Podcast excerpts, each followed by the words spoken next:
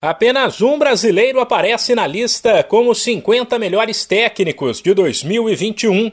Ela foi divulgada pela tradicional revista inglesa 442. Comandante da seleção brasileira, Tite ficou na posição de número 35, logo atrás de Marcelo Galhardo, argentino que comanda o River Plate. Além deles, a lista conta com somente um profissional que trabalha na América do Sul. Lionel Scaloni, técnico da Argentina, campeão da Copa América em cima do Brasil, apareceu em 21º. Sobre Tite, a revista disse que ele, abre aspas, lapidou uma geração de astros da seleção e chegou à final da Copa América em 2021.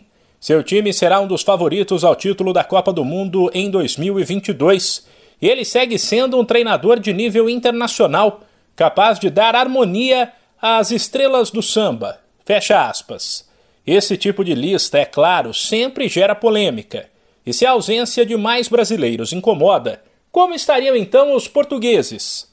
Bruno Lage, técnico do Wolverhampton na posição de número 44, é o único representante do país. Ou seja, a lista dos 50 melhores técnicos do mundo não conta com José Mourinho, Jorge Jesus e nem mesmo com Abel Ferreira, treinador do Palmeiras que conquistou um feito histórico venceu duas edições da Libertadores no mesmo ano. No topo aparecem nomes para lá de badalados. O primeiro foi Pepe Guardiola, espanhol que comanda o Manchester City, atual campeão inglês. Depois, Thomas Tuchel, alemão que faturou a Liga dos Campeões com o Chelsea. E em terceiro, outro alemão, Jürgen Klopp, que há tempos faz um belo trabalho no Liverpool. De São Paulo, Humberto Ferretti.